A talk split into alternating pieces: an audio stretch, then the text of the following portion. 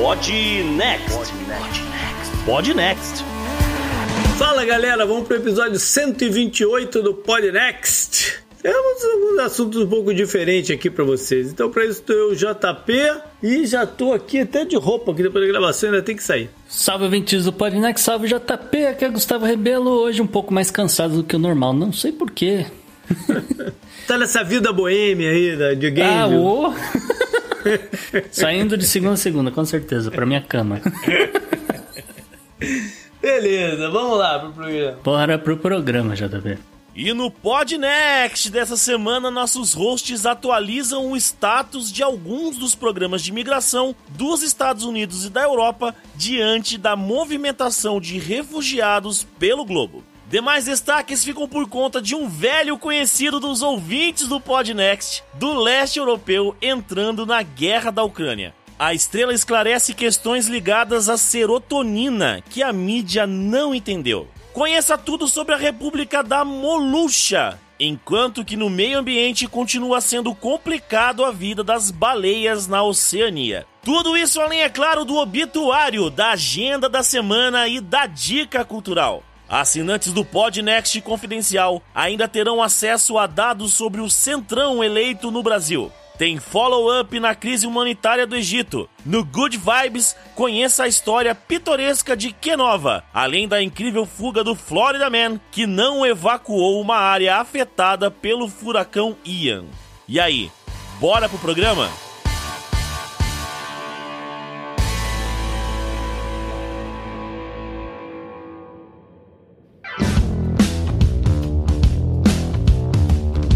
Salve ouvintes do Podnext! Se você quiser ajudar este podcast incrível e maravilhoso com qualquer quantia, manda um pix no contato arroba.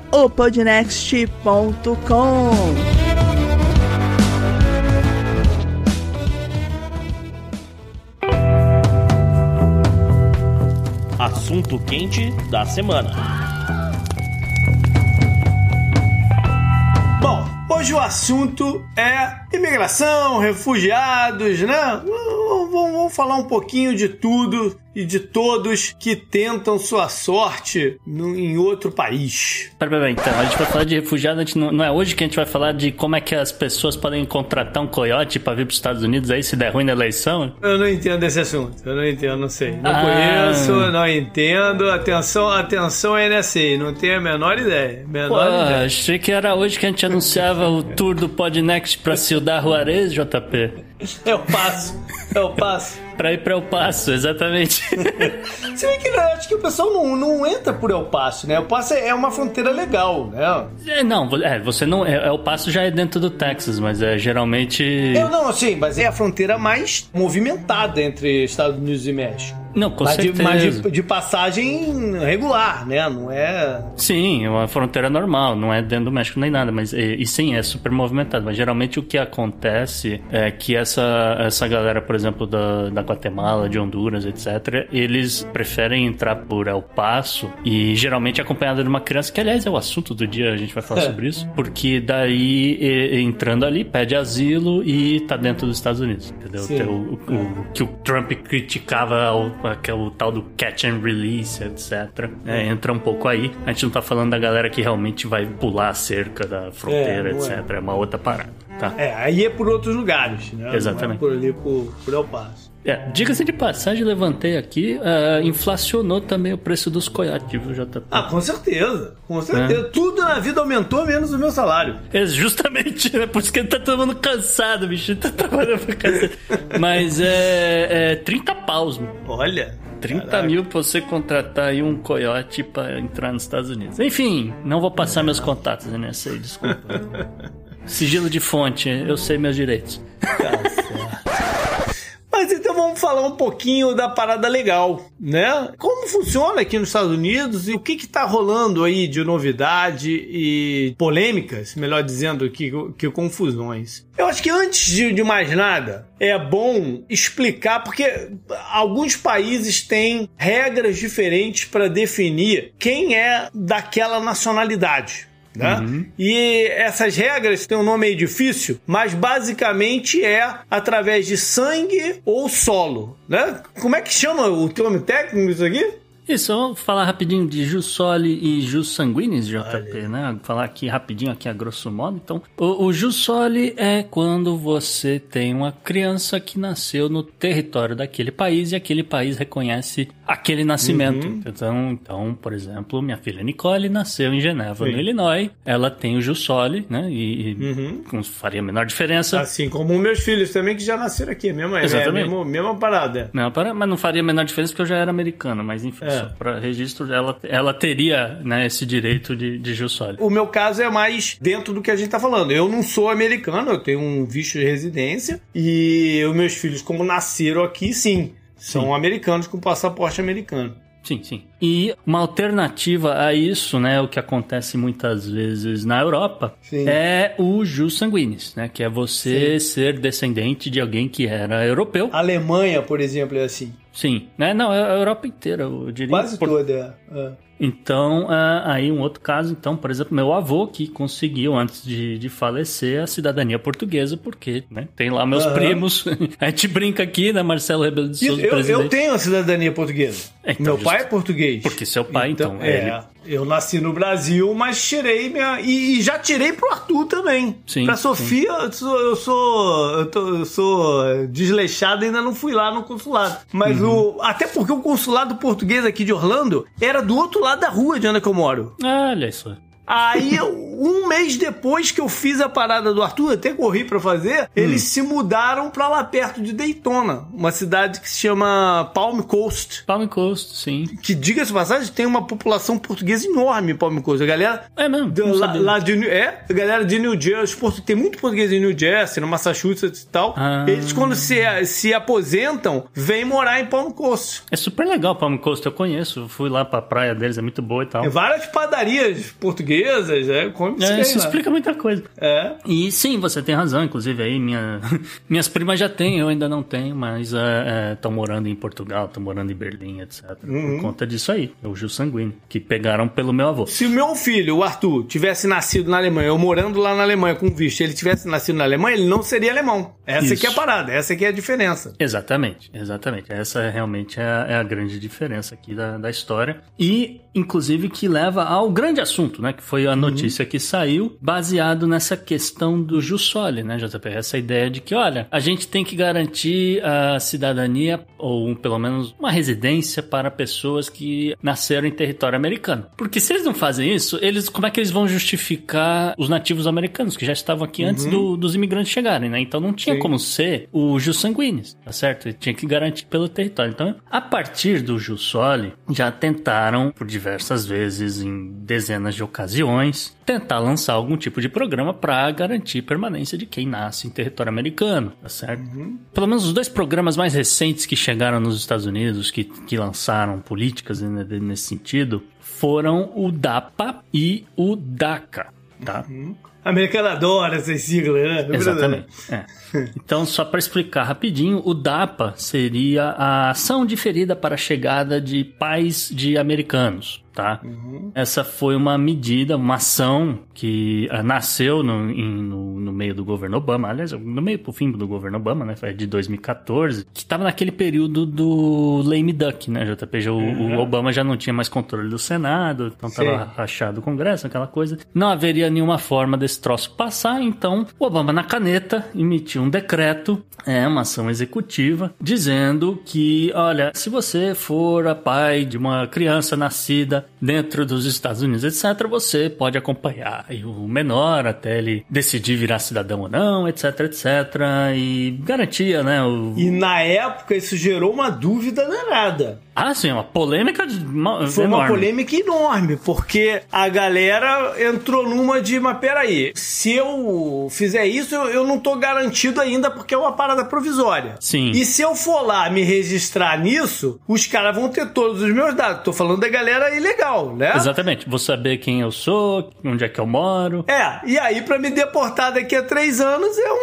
uma chupetinha, né? Exato. É, e até porque é uma ordem executiva, né? Podia É. cair a qualquer momento, né? Você não tem uma garantia desse troço, então vai que, né, mudam de ideia, etc. E foi mais ou menos o que acabou acontecendo, né? Esse troço nasce no fim de 2014. Em fevereiro de 2015, né, um processo que entrou ali quase que em seguida a ordem executiva foi parar na Corte de Apelação do Quinto Circuito. O Quinto Circuito falou: não, essa medida mexe demais com questões estaduais, internas dos estados, etc. O presidente Obama não tem poder para interferir na política interna desses estados, então é, essa ordem executiva é ilegal, então meio que confirmou essa, essa liminar impedindo né, a, a execução desse projeto do DAPA. E ah, o caso, obviamente, que sofreu uma apelação foi parar na Suprema Corte. A Suprema Corte empatou, JP, olha só outros Olha. tempos. Empatou em 4 a 4 a decisão que saiu em 2016. E a Porque tava com menos um membro, né, naquele momento. Exatamente.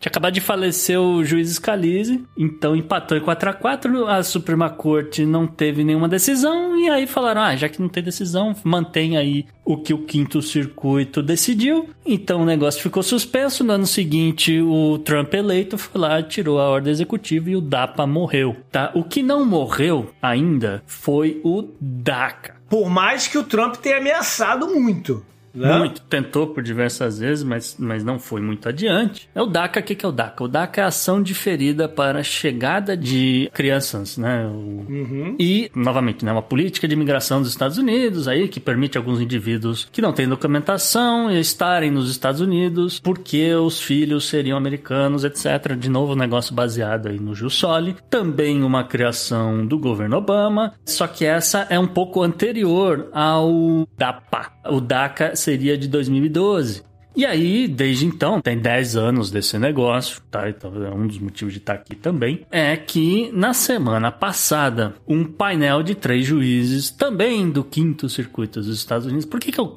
o quinto circuito? É bom que se diga, né? O quinto circuito fica no Texas. Então, é o circuito para onde o Texas manda seus processos contra o, o governo dos Estados Unidos. Então, é, novamente, o Texas e mais um monte de estados entrou com processo contra os Estados Unidos para derrubar o DACA baseado na mesma decisão que os caras tiveram com relação ao DAPA. É uma ordem executiva que viola meu direito aqui de Estado, porque isso atrapalha minha vida, etc, etc, etc. E o presidente não tinha poder para fazer isso na época. Enfim, é um longo... Tô, tô resumindo extremamente rápido aqui o processo inteiro. E aí os juízes do, do quinto circuito falaram, ok, realmente, basicamente a mesma coisa, isso interfere no, no programa, dos, nos, nos projetos dos estados, isso atrapalha um pouco aí o projeto federal, mas tem muita gente, tem muita gente aqui que já se beneficiou desse troço, então é uma sacanagem a gente O desmantelar. cara, é, o cara tá no meio do curso de universitário dele lá e tem que ir embora. Né? Exato, exato. Né? Porque ah, aqui, no caso do DACA, você já tem pessoas que já tem, né? Tem 10 anos esse troço. Então, se o, se o Uhum. garoto começou, entrou com, com um pedido com 12 anos lá, né? Do, na 10 anos atrás, hoje ele tá com 22, ele já formou de universidade, tá trabalhando, tá no mercado, tá pagando imposto, né? Essas coisas.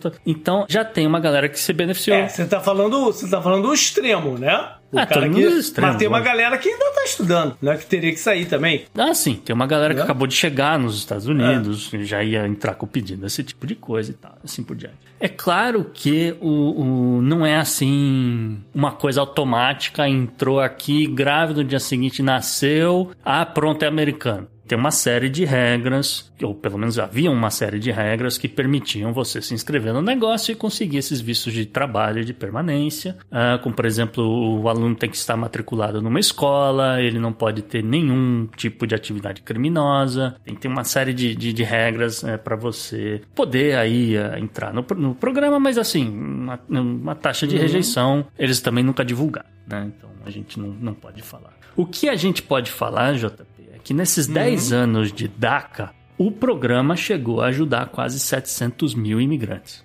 Sim. É muita gente. É muita gente. é. É um número extremamente considerável, levando em consideração, é, de novo, né? Que você tem que considerar que são, são crianças, né? São, são crianças, pode estar nos Estados Unidos há muito mais tempo, né? Vai falar, ah, eu já, já tava trabalhando aí de alguma coisa, tô com 21 anos, mas eu cheguei e aí entrou esse, esse negócio em vigor, então agora eu quero legalizar aqui minha vida, né, etc. Então, é, tem, tem muito disso também, tá? Não é só criança que se beneficiou desse troço. Mas foi isso que aconteceu. O quinto circuito derrubou, mas manteve quem já tem o status. Então, quem já tem, já resolveu o processo, etc., você tá né, com a vida resolvida. Ah, então o que, o que não pode nesse momento Não é no- novos processos. Então, novos processos não, não tem a menor chance. né? Isso aí isso aí morreu de vez. Né? Então, não entre com o processo porque você não vai conseguir. Quem tava com o processo no meio do caminho, né? Que tá naquela coisa de Aham, é o status indefinido. estados indefinidos, exatamente. Da a galera que tava pegando impressões digitais, mandando documentação, aí faz entrevista, aí vai e volta e vai e volta. Essa galera foi pro limbo judicial porque não, não se sabe é, é, o que, que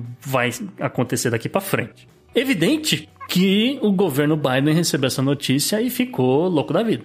É, o governo Biden atacou o Tribunal Federal de Apelações. É, Em comunicado, o presidente Biden, inclusive, chamou a decisão de ilegal, né? E, ao mesmo tempo, que exigiu do Congresso ah, passasse algum tipo de, de leis para proteger, né? pra- Pelo menos as pessoas que já mandaram, né? Seus, seus, seus documentos, suas inscrições aí para regularizar.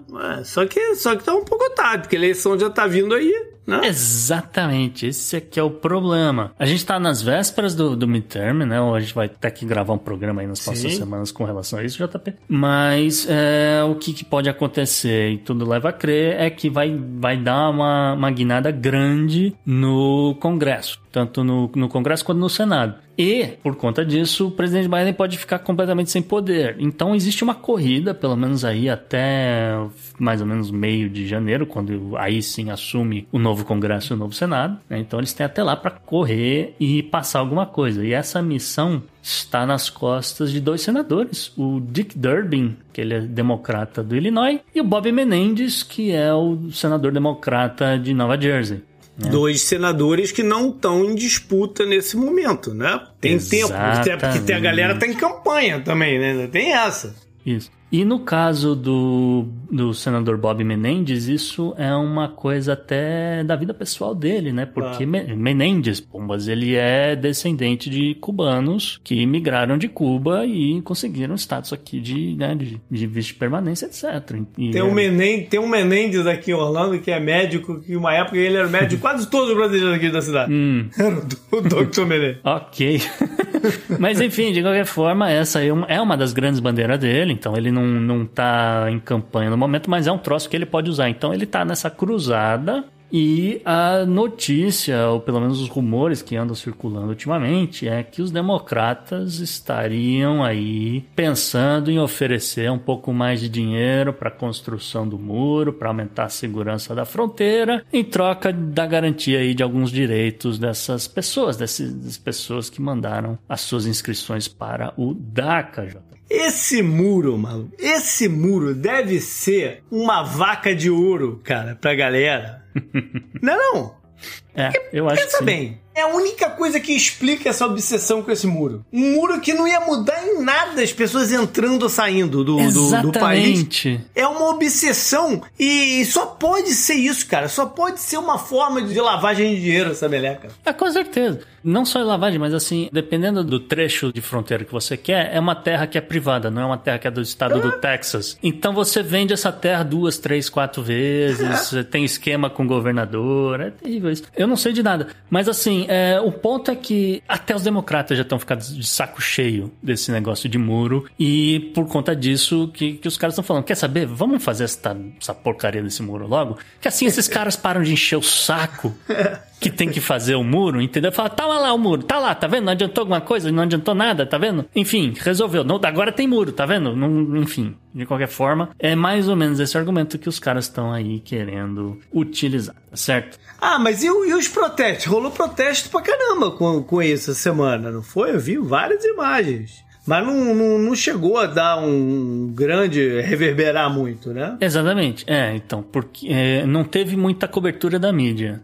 Mas você tem razão, teve lá os seus protestos, etc. Porque é um troço que pega muito, pega muito contra o, o presidente Biden e tal. É muita gente, né? E não, e é muita gente envolvida, né? É muita gente, exatamente, É. porque pô, você tem essas pessoas as- que que estão lá com o nome no, no, no, meio do. Vamos dizer, estão com o nome no limbo aí tentando legalizar uhum. a situação delas, e teus pais, né? Teus pais, teus parentes, a galera toda que tá no meio também, dependendo aí desse visto. Então é complicado. E assim, é só para registro, porque a gente fala muito de, de fronteira, fronteira, e, e às vezes é, as pessoas têm uma imagem muito errada sobre quem está de fato cruzando a fronteira, que fica parecendo uhum. que é só gente do México, coisa do tipo, né? Então, só para explicar aqui para as pessoas, né? Coisas que você descobre uh, através dos números do DACA. São imigrantes de pelo menos 150 países, JP. Olha aí. 150 Quase que o mundo inteiro. O mundo inteiro, seis continentes. Ah. Seis continentes. Do Canadá até a Austrália existem refugiados que entraram com pedido pelo DACA, tá? Desses refugiados, 53% são mulheres e uhum. a, média, a média de idade dessas pessoas é de 24 anos. Olha. Que é aquela coisa, olha, eu cheguei aqui nos Estados Unidos, fui para uma escola, comecei a estudar, pá, não sei o quê, hoje eu já estou na faculdade, hoje já fiz meus cursos técnicos, estou aí trabalhando e tudo. Uhum. E só estou querendo, né, legalizar aqui a papelada, etc. Então. Não, é, esse, é só, pra, só pra mostrar esse negócio do que é do mundo todo, é do mundo todo. Hoje eu descobri hum. que um dos melhores amiguinhos do, do Arthur lá da escola dele hum. é, nasceu no Camboja. Hum. Aí, né? né? É, não é um país que tu escuta, falar, pô, do Camboja, né? Do Vietnã tem um milhão aqui, mas o do, do Camboja, que é do lado, né? mas você não escuta. Você, é do mundo ah, entendi, todo entendi. mesmo, né? Não, o mundo inteiro. Você, você tem a lista, né? tem, tem aqui alguns números da lista, mas você olhar a lista, você acha, ó, Israel tem tantas pessoas, Austrália, Nova Zelândia, assim por diante. É, obviamente, várias pessoas da Europa e tal. O grosso, sim, realmente, são mexicanos, né? São 548 uhum. mil pessoas que nasceram de pais mexicanos, etc., que regularizaram a situação. Então, isso aí é, seria aí 79% né, da, dessas, uh, desses, dessas inscrições dessas pessoas. Aí depois você tem 26 mil pessoas de El Salvador e 18 mil pessoas da Guatemala. E, como eu falei, né, entre os países, né, você tem, por exemplo, o Brasil, já tá. Sim, muita gente. Então, a gente sabe que pelo menos 5.780 brasileiros se beneficiaram do DACA. É, o número é baixo. Proporcionalmente ao que tem de gente aqui, o número é baixo. Ah, sim, né? Mas de qualquer forma, são pessoas aí que, que resolveram resolver seus problemas legalmente, tá certo? O número é baixo. Eu acho que os brasileiros ficaram meio cabreiro. É, como eu falei, é uma, é uma ordem executiva, não é uma lei, pois né? É. É, vai que cai o negócio. E aí tá aí nesse limbo jurídico. Então agora o que a galera não vai fazer, né? Mas de qualquer forma. Os estados que mais regularizaram pessoas nesse tipo de situação. Então, o número um é Califórnia, com 197.900 pessoas, seguidos uhum. do Texas, com 113 mil. Okay. Juntos, Texas e Califórnia eh, seriam aí 45% de todos os beneficiários ativos do DACA. Uh, mais cinco estados, JP, também tiveram mais alguns beneficiários ativos. Então, Arizona. Uh, Arizona está na lista, mas o número 3 é. seria o Illinois, com 35.600, Nova York, 32.900, a Flórida, com 27 mil, o Arizona, 25.500 uhum. e a Carolina do Norte, 25.100. Tá? Ou seja, dos, dos estados de fronteira são Novo México. Nem, nem os imigrantes legais querem ficar lá no Novo México, né? Ah, Coisa não. Não vou entrar também aqui em questões de estados que abrigam mais ou menos imigrantes. É, nós estamos falando que são os estados de fronteira, né? É natural que eles tenham mais gente. Né? Sim, a pessoa sim. passa e já fica mais ou menos por ali. Né? É, também tem aquela coisa, né? Da onde é que a pessoa vai arrumar emprego, né? Porque é. a gente está falando de gente que nasceu nos Estados Unidos. Então o pai teve que sair, de alguma forma entrou no país, tem que sair dali de onde ele está para ir para outro lugar para trabalhar e assim uhum. por diante. Então ele vai parar em Chicago, ele vai parar em Nova York, vai parar em Los Angeles, vai parar em Miami e assim por diante. Não tem aqui nenhum estado que surpreende muito, é. né? Às vezes a galera deve estar assim, nossa, mas por que, que a Carolina do Norte tá nessa parada? Mas é que a galera tava tentando ir em direção provavelmente a Washington e arrumou emprego no estado antes. No meio do caminho, é. No meio do caminho. Meio do caminho é. é. exatamente isso. Então tá, é por aí, tá? Como não dá, não dá pra ficar no Kentucky ou no, no Tennessee, vai mais um pouquinho. É, exatamente. Pô, vai pra um lugar um pouquinho melhor melhor. Né? A Carolina do Norte tem muitas universidades, então é, de repente tem, já estava pensando no futuro. também na Carolina do Norte. Muita indústria, aliás, tem, tem... Polo de móvel, né? Tem várias coisas lá. Ah, mesmo empacotar e, e, mandar coisa para outros estados, né? Tem muita gente que. Não, sim, mas é um, é um, é um estado que tem muita movimentação econômica ali. Ah, sim, sim, sim, com certeza. Então, e precisa dessa mão de obra toda. E, enfim, essa é mais ou menos a notícia que inspirou esse programa, mas a gente também vai falar de outro tipo de refugiado, Jota. Sim. Quem são eles? O da guerra? Isso. Olha. Isso. E aqui tem uma polêmica, aliás, um assunto que eu não acho que circulou tanto assim na mídia quanto deveria, mas a gente vai tocar na ferida hoje. Que é o seguinte. a notícia também aqui que, que ajudou aqui com alinhar os assuntos do programa. Uhum. A Comissão Europeia vai prolongar medidas que concedem direitos aos refugiados ucranianos para viver e trabalhar na União Europeia até março de 2024. Né? Uhum o chamado a Diretiva de Proteção Temporária, né, um instrumento legal que foi criado e está ativo aí desde a invasão russa, uhum. permite que pessoas que fugiram da Ucrânia vivam e trabalhem dentro da União Europeia como se fossem uhum. residentes ou como se fossem, enfim, é parte do, do, do bloco vamos dizer assim, né? Calma que a gente chega na polêmica. De acordo com o Eurostat, pelo menos 250 mil ucranianos estão oficialmente registrados aí na, como candidatos a emprego em pelo menos 18 países da União Europeia, uhum. né? porque obviamente há uma mão de obra qualificada, é uma mão de obra que precisa trabalhar, porque grana vai acabar uma hora. Então, né, a galera tá querendo aí se ajeitar. E é, tem aí toda uma luta, né, para conseguir esse emprego, né? Diferente um pouco dos Estados Unidos faz, né? Esse aqui seria o próximo passo, né? Porque agora que você tem aí um número tanto aí de pessoas que conseguiram entrar nos Estados Unidos, bom, essa galera precisa de emprego, então vou ajudar essa galera a conseguir emprego, né? Então, a União Europeia um passo à frente frente, lançou um site, JP. Olha que legal. Hum. Os ucranianos eles chegam lá, se cadastram, eles tiram lá sua documentação para poder morar onde eles quiserem e colocam lá: ah, eu era eletricista, ah, eu era encanador, ah, eu era programador, não sei o que lá, eu trabalho com data science e assim uhum. por diante. Porque é uma, também existe uma mão de obra muito qualificada né? E uhum. barata também, então pode interessar para diversas startups na Europa, esse tipo de coisa. E ao mesmo tempo, né, que a União Europeia não recebe apenas imigrantes da Ucrânia, né? Sim. Esse aqui é um outro pepino, né? Bom que se diga. Uh, então. Vem a galera da África, é isso que você tá querendo dizer? Exatamente, porque. E aí você vai trazer os dois pesos e duas medidas. É total dois pesos e duas é. medidas, né? Então você tem, por exemplo. Eu entendo, eu entendo o que você vai falar. Ah, eu já vou até fazer relevante que a guerra é uma, é uma parada extra e eles precisam politicamente né, agir, mas é, não deixa de ser dois pesos e duas medidas. É muito dois pesos e duas medidas, porque, olha só, antes de entrar em cada caso de cada país, vamos falar aqui sobre a, a diretiva de proteção temporária, né? Porque enquanto a galera tava redigindo aí o documento para acertar esse negócio, né? Um monte de país europeu pensando, pô, vai entrar aqui uma mão de obra qualificada e barata, que tal, e não sei o que, parará e parará. E descobriram que na Ucrânia existe uma quantidade grande de uh, não cidadãos que estavam lá para estudar, porque também, né, existem as universidades, uhum. Claro. Né? E, e, pô, mas a Ucrânia faz na sua parte, né? Vai trazer os estudantes de fora, etc. E haviam nesse meio uh, pelo menos 500 mil cidadãos de países de fora da Europa com residência temporária ou permanente na Ucrânia quando a Rússia invadiu. Fazer o que com essa galera, né? Faz o que com essa galera? Porque ah, só o... todo mundo foge, né? Na hora é. do aperto, né? Essa galera também tá correndo. Então, o fato é que, assim, a, a recepção dessa galera na Europa foi completamente diferente da população que é de Sim. fato branca. E uma das coisas, né, enquanto eles estavam desenvolvendo a legislação da Diretiva de Proteção Temporária, havia ali um, um, umas frases dizendo que, olha, não, é todos os estrangeiros residentes da Ucrânia que garantidos a ficar no país por um prazo longo terão os mesmos direitos que os ucranianos que são é, ucranianos de fato, aquela coisa toda. E só que teve uns países aí que não curtiram muito, JP. Né? Então, por exemplo, Polônia, a, a Áustria, uh, em pouco menor grau, né, os, os, a Eslováquia e assim por diante. Isso baseado em documentos diplomáticos alemães que vazaram para jornais europeus, tá?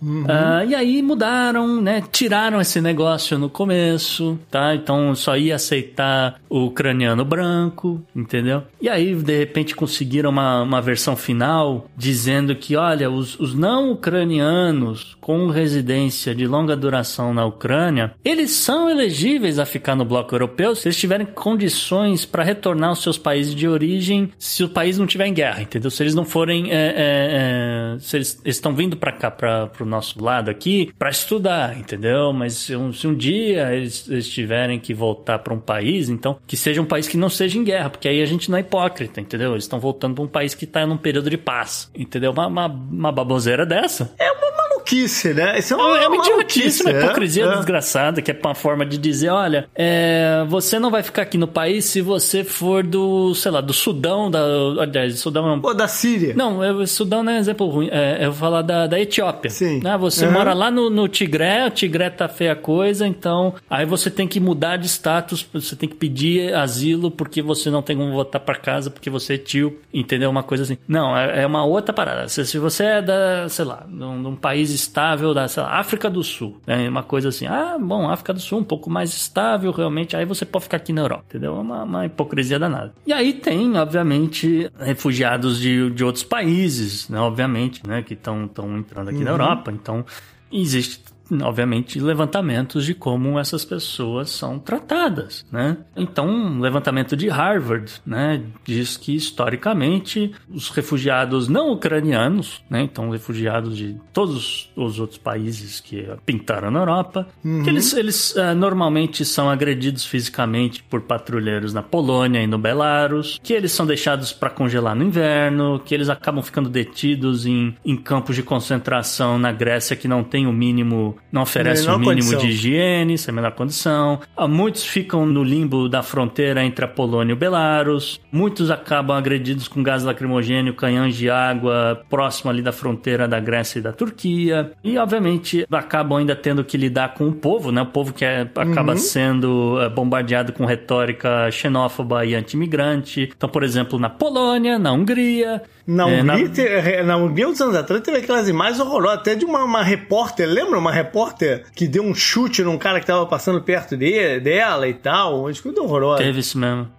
na Eslováquia também. Então, enfim, é, é, é só para mostrar aqui como você lida com fluxos diferentes de refugiados, né? Vamos é. dizer assim. E vale sempre lembrar que a própria Angela Merkel, que as pessoas é, aplaudem que isso e que aquilo, mas que pagava para refugiados ficarem na Turquia do senhor Erdogan. Uhum. Mas assim, agora falando um pouco de, de cada país, JP. O governo alemão prometeu aí essa semana fornecer mais apoio, né, às, às cidades que estão precisando abrigar aí mais de um milhão de, de refugiados e imigrantes que chegaram no país em 2022, a maioria obviamente uhum. da Ucrânia, mas tem gente da Síria, tem gente do Afeganistão. Sim, da Afeganistão conseguiram chegar lá na Europa, a galera conseguiu chegar. É, sobreviveram ao inverno, que é tá, tá, tá, aqui no, no, negócio que Harvard levantou, né? sobreviveram ao inverno, etc. E tá complicado, tá complicado arrumar casa para esse tanto de gente. Uhum. Mas, de qualquer forma, o perfil desses imigrantes é muito similar ao perfil da galera do, do, do DACA, que a gente levantou aqui nos uhum. Estados Unidos. Então,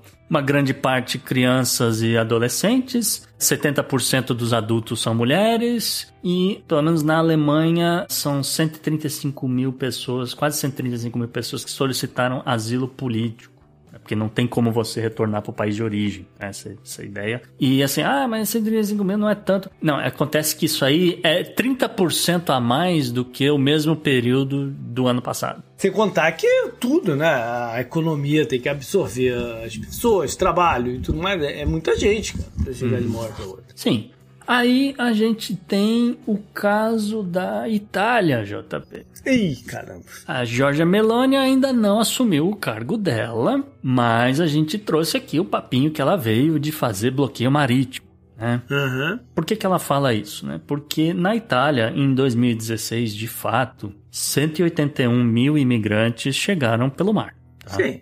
Da mesma maneira que a gente falou dos estados americanos ali na fronteira, a galera do Mediterrâneo é a fronteira, né? Sim. É a fronteira marítima é a fronteira. E de 2016 para cá, a Itália adotou aí algumas medidas para evitar essa, essa coisa, né? Então, pelo menos se vai chegar na Itália, então que chegue pelo, pelo mesmo caminho de sempre, que a gente consiga mais ou menos ter um controle de quem são essas pessoas e assim por diante, né? Então, foi, foi mais ou menos essa ideia do Matteo Salvini, né? Que foi o primeiro-ministro aí da época e que justamente adotou essas, essas séries de medidas de limitando o acesso, por exemplo, de barcos de ONGs que fazem a travessia, uma travessia de 290 quilômetros, por exemplo, né? Que é a, a distância da Itália. Não, não é pouca coisa, não, também, Não é, né? é, não, não é pouco, mas também não é, não é o fim do mundo. Não é longe, mas não é pouco também. É por isso que a gente vê tantos acidentes também e tal. Também, tá. Então, ele limitou esses barcos, etc. E o número caiu de 180 mil para 11.500 em 2019. Em três anos, então, tem uma redução brutal. E aí a Itália ficou aí numa relativa calmaria até que em 2022 o número voltou a subir, chegando aí a 72.430 pessoas que chegaram do norte da África na Itália. Os, os dados mais recentes estimam, nesse exato momento, na Itália, ah, que existam pelo menos 519 mil pessoas vivendo sem documentação apropriada, aí um pouco menos de 1% da população italiana. Mas é relevante também. né? É, Não, claro. Principalmente porque tem esse perfil, né? Sim. São mulheres, são jovens, é, precisam de emprego, querem trabalhar, né? Então precisam de estudo e assim por diante, né? Então é uma coisa que você tem que resolver e é uma coisa que geralmente custa dinheiro, é uma coisa que Itália não tem, certo? Uhum. Aí, JP, começa um pouco a hipocrisia. Uhum. Porque essa galera que chega na Itália, vamos supor que o sujeito sai da Somália, a gente falou do, do Al-Shabaab aí outro dia, Sim. né? Um, pô, um cara cansou de, de sair na rua morrendo de medo que não pode ir numa sorveteria, que os caras vão explodir a sorveteria. Então o cara sai da Somália, ele vai até a Líbia e da Líbia ele pula num barco, ele chega na Itália. Esse sujeito vai ficar esperando pela documentação por mais de 10 anos por conta de toda essa burocracia italiana. Ao mesmo passo que a Itália foi a primeira a, a abraçar essa ideia da diretiva da diretiva para refugiados da Ucrânia. A própria Giorgia Meloni, ela falou um negócio. Olha só, ela falou o seguinte, JP, acho que você não viu isso. Aspas para a senhora Giorgia Meloni. Os ucranianos sim são refugiados de verdade. Então, ela, ela quer dizer exatamente isso que o ouvinte está pensando. É isso mesmo. é. É isso mesmo, tá? Porque, porque os outros seriam o quê? Né? Se eles não são de verdade, os outros seriam o quê? Não, não, é, não, não tá acontecendo nada nesses lugares? É uma, uma loucura, né? É, é, tem, tem nome pra isso. né? Enfim, essa situação da Itália. A mulher vai, vai assumir o poder aí no, nos, nas próximas semanas e aí a gente vai ficar sabendo mais como é que vai ser essa política dela. Mas a gente sabe que vai ser um governo regado à xenofobia, ponto. Não, não há o que discutir. A França. a França é aquela lambança, né? A França é o, o bom mocinho da, da, da cara pra fora, né? Exatamente. O Macron começou o ano aí recém. é, Num é, tour pela África, lembra? Num tour, tour pela África, e tal, recém é. sobrevivendo à, à eleição, né? Que, enfim, o Macron dizendo que ah, tem que ver esse negócio aí de refugiados, né? Porque, pô, tá, tá complicado e tal. Vamos ver como é que a gente vai fazer, não sei o que, não sei o que. Mas, é, com a chegada aí de ucranianos, isso e aquilo, a primeira ministra francesa, Elisabeth Borne, anunciou aí que até o final de novembro vai fornecer apoio financeiro a famílias francesas que acolherem ucranianos. tá? Então, é, é, segundo ela, o apoio financeiro aí deve beneficiar até 12 mil famílias né, francesas que abrigaram refugiados aí no período de 1 de abril até 31 de dezembro de 2022. Eles vão receber 150 euros por pessoa por mês, e aí tem um período mínimo de 90 dias e tal. Com essa ideia de que, olha, você abrigou a pessoa aí, mas é, você vai né, ter algum- alguma coisa em troca disso. E por que, que estão fazendo isso? Porque 20% dos refugiados ucranianos que chegaram à França têm idade escolar. Então, basicamente, a família francesa que adotou uma criança, tá? E não, não é qualquer criança também, não é uma criança vinda da África, né? É uma criança Não, vinda do leste europeu. ucraniano. É ucraniano, é específico para a Ucrânia, né? Então tá aí política do governo Macron. Ai, ai. A parada é o seguinte: enquanto essa galera não se der conta, mas é óbvio que eles se dão conta disso, né? Mas, enfim. Se você não, não ajudar a criar as condições das pessoas ficarem dos países deles, depois como vai reclamar de quê? Pois é. Não, cabe a esses países fazer os investimentos certos nos locais. É na Nigéria, é, né? é no Egito, é no Sudão, é na, na, No Mali, na Malawi, no- Senegal, Todos os lugares, para as pessoas terem condição de vida lá. Aí, não- aí não tem refugiado, porra. Não, é, é como, como eu já falei várias vezes, se os Estados Unidos tivesse tido um plano estratégico lá atrás, né?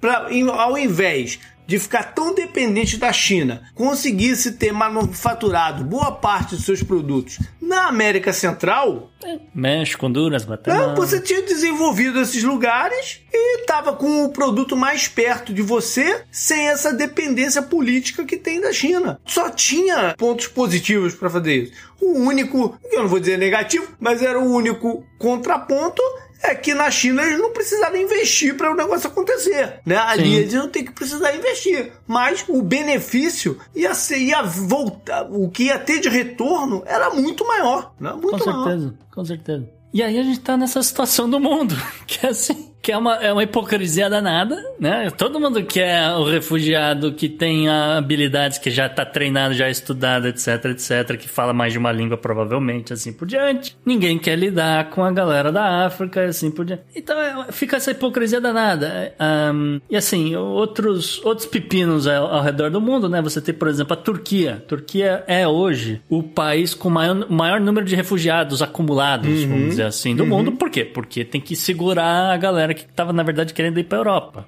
né? No caso da Turquia, a maioria dessas pessoas são da Síria.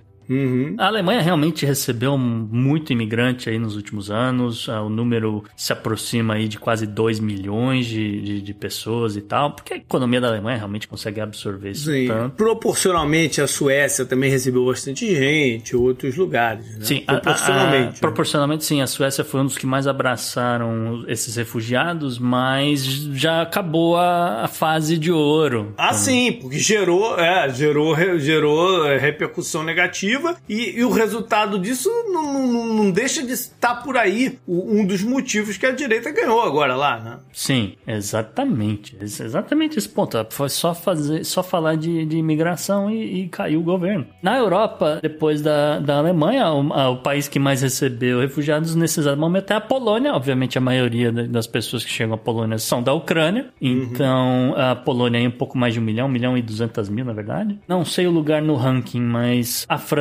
oficialmente recebeu apenas 540 mil pessoas, ou seja, menos da metade do, do que a Polônia recebeu. Isso é no total, tá? Não é só da Ucrânia. Da Ucrânia acho que são 100 mil. Já a França, obviamente, que tem que mais tem é a ex-colônia na África. E assim. Não é União Europeia hoje em dia, JP. Sim, claro. Mas o Reino Unido. O Reino Unido tá passando vergonha. Com 174 mil refugiados do mundo inteiro. Ouso dizer que a maioria são russos. Ah, sim. Mas tem uma galera também de Hong Kong, tem uma galera da, dos, dos ex-colônias da, da Ásia também que estão aqui no meio, Paquistão, etc. Mas de qualquer forma, o Reino Unido é uma vergonha nesse exato momento. Não recebe ninguém, aí tá aí a economia em frangalhos, precisando de mão de obra barata, assim por diante. Eu não falo nada.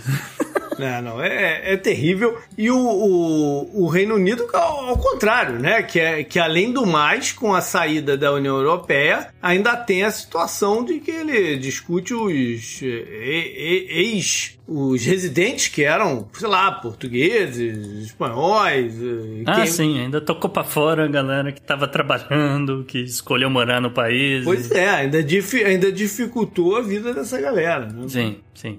É, mas é o. Liz Truss não consegue nem botar a economia. Esse é o último assunto que ela vai falar. É, é sobre como ela vai receber mais é, refugiados da Ucrânia nesse exato momento. Mas Aqui nos Estados Unidos aumentou bastante o número de refugiados da Venezuela.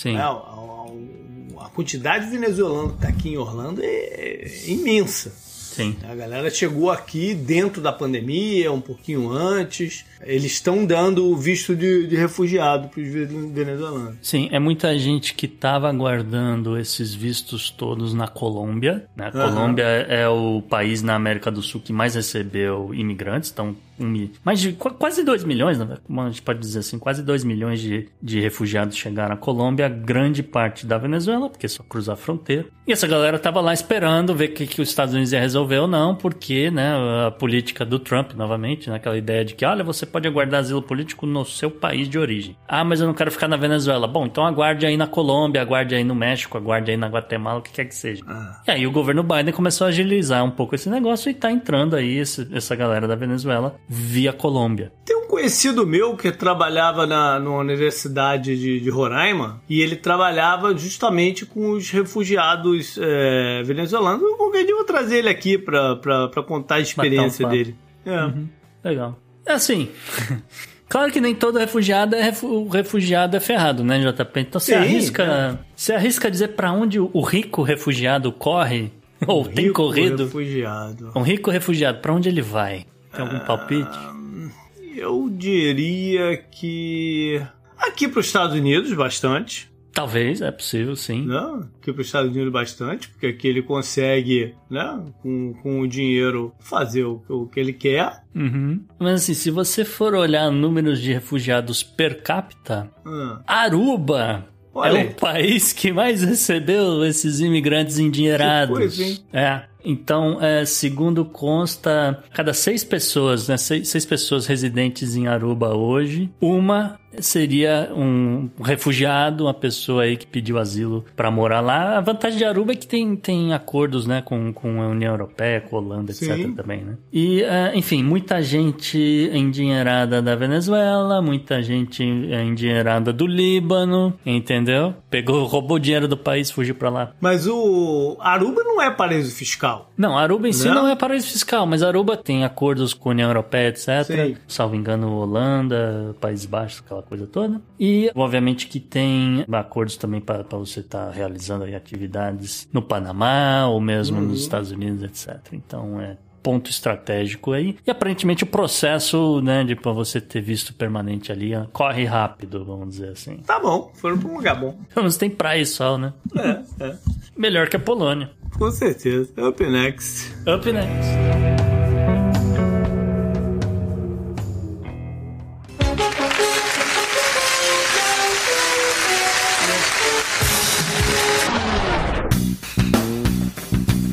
Ele aí, depois de tanto tempo, voltou a ser o personagem da semana. É o recordista. O recordista é. está de volta, JP. Alexander Lukashenko, líder ditatorial do Belarus, é recordista de aparições dessa coluna, resolveu sair um pouquinho de cima do muro ele tava lá naquela retórica dele de ah, eu tô vendo o que a Rússia tá fazendo, tô vendo o que a Ucrânia tá fazendo. Realmente tem uns caras lá na Ucrânia que não são legais. Realmente tem uns caras lá na Rússia que também não são muito legais, deixa eles se matarem, né? Mas eles botam dinheiro aqui, né? Eles botam dinheiro aqui, a Ucrânia bota dinheiro aqui, a máfia que opera aqui opera lá, né? Aquela coisa. E aí ele saiu de cima do muro. Saiu de cima do muro, Lukashenko disse que o Belarus e a Rússia devem implantar ações militares em conjunto e que milhares de tropas russas chegarão ao país nos próximos dias. Nem, nem teve pressão do Putin para ele fazer isso, né? Não, ele tem é. um bom coração. Foi, é, foi espontâneo. Muito espontâneo. Olha só, aspas para Lukashenko. Ressaltamos mais uma vez que as tarefas do grupo de força regional são puramente defensivas e todas as atividades realizadas no momento visam fornecer uma resposta adequada às ações beligerantes perto de nossas fronteiras. Então aí palavras do Lukashenko, palavras do ministro da Defesa do Belarus também. O presidente ucraniano, né, o Volodymyr uhum. Zelensky, diante desse novo fato, né, foi reclamar com o G7. Né? Então foi lá e pediu pro G7, ó, oh, pelo amor de Deus, então se, a, se, o Belarus vai entrar nessa parada aqui toda e tal, espero que a ONU mande umas forças de paz aqui para a fronteira, porque é meio complicado esse negócio de fronteira e tal, então precisamos de ajuda, faça alguma coisa, man, man, né, o de sempre. De qualquer forma, segundo os especialistas, apesar dos sinais de alerta, as pessoas têm dúvida considerável se o Lukashenko está pronto para lançar suas próprias forças em guerra, né, principalmente para ajudar uhum. a Rússia, ou se, é, aliás, inclusive vendo né, toda essa dificuldade que a Rússia está tá passando, né? A Rússia está apanhando é, igual cachorro. Ele, está numa situação um pouco delicada nesse momento, né? Porque ele não pode desagradar a Rússia Sim. Ao mesmo tempo, é meio que entrar num barco furado isso aí, né? É, se a, se a Ele Rússia, sabe disso. Se a Rússia vai tomar um pau, pra que, que eu vou entrar no lado perdedor, né? é. né? Ele, tá, ele tá meio que não. Mas, de qualquer forma, né, de concreto, Existem relatos do uso de drones iranianos que teriam sido comprados pelo Belarus nos, nos anos recentes uhum. e que esses drones uh, teriam participado aí de uma ofensiva, inclusive que né, recentemente voltou a bombardear Kiev. Uma outra informação que teve, que apareceu, foi que o Belarus uh, estaria realizando exercícios militares numa taxa de frequência mais alta aí, uh, desde, desde a Guerra Fria e que a Minsk teria ativado aí todas as capacidades capacidades militares que teria à disposição, como se realmente estivesse preparando para entrar na guerra e tal. Existem muita discordância com relação ao poder ofensivo de fato do Belarus, tá? Só para registro, não é assim que a Rússia tem muito a ganhar se o Belarus entrar do lado dela, esse tipo de coisa. É, que, é aquela parada. Para a Rússia seria importante uma ameaça da, dali que é para dividir a atenção do, né? Aquela coisa. É, do... dividir a atenção e se morre alguém do, do Belarus não é problema nosso, é um cara aqui da elite moscovita menos que a gente mandou pra lá. É entendeu? aquela parada que sempre que tinha na Guerra dos 100 Anos uma, guerra, um, não, uma invasão inglesa na, na, na França, os escoceses atacavam do outro lado, né? É que era pra, pra, pra forçar o, os caras a não né? a manter é, gente lá. Você manda os caras pro, pro pior ponto, aí se morrer, ah, eram escoceses, se vencerem, pô, a nossa estratégia funcionou. É mais ou menos isso. E assim, o, o, a, o posicionamento do Belarus né, nessa, nessa coisa, JP, é realmente. É, olha, a gente tá aqui para dar apoio logístico. Vocês precisam, vocês perderam um pedaço aqui do front, não dá para circular assim assado, então quer saber? Circula aqui pelo Belarus, tá? E isso de fato tem sido observado essa movimentação de, de armamento pesado russo, que vira e mexe, né? A gente tava vendo o vídeo, ah, tá indo um comboio assim, assim, assado. Aí os, vinha lá o, os, os ucranianos com os Javelin, não sei o que, e detonava os tanques que estavam chegando, né? No, esse tipo de coisa. Então, a ideia é movimentar pelo Belarus para não ter que passar por território da Ucrânia e aí você não sofre esses ataques. Mas há quem jure também que o Belarus estaria enviando tanques, munições e caminhões próprios para a Rússia tá? Então não seria uhum. só armamento da Rússia que está circulando aqui nessa parada, tá? Então é, porque, né, a princípio, como eu falei, a movimentação seria ah, da Rússia pelo Belarus, chega na Ucrânia. Mas, aparentemente, cortando essa perna da Rússia, está saindo direto do Belarus para o fronte lá na, na, Ucrânia. Inclusive, tem um grupo chamado Projeto Rajun dentro hum. do, do Belarus. Não sei se é Rajun ou Rayun. Dentro do Belarus, eles têm vídeos, pelo menos, assim, oito tanques T-72 Alpha que são do Belarus e estavam sendo transportados de Minsk para o território russo e mais testemunhas disseram que avistaram aí entre 15 a 30 tanques e mais uns 28 caminhões né, que fazem esse tipo de transporte de guerra passando pelos Urais e tal, indo nessa mesma direção aí da Rússia e assim por diante. Então, o Belarus está aí num, num, limbo militar nesse exato momento. É. Sanções já ocorreram com eles no começo da guerra e provavelmente vem novas aí pela Ah, com certeza. É, o, o Lukashenko tá ferrado aí desde que ele foi eleito, né? Já tá pois na é. mira de um monte de gente.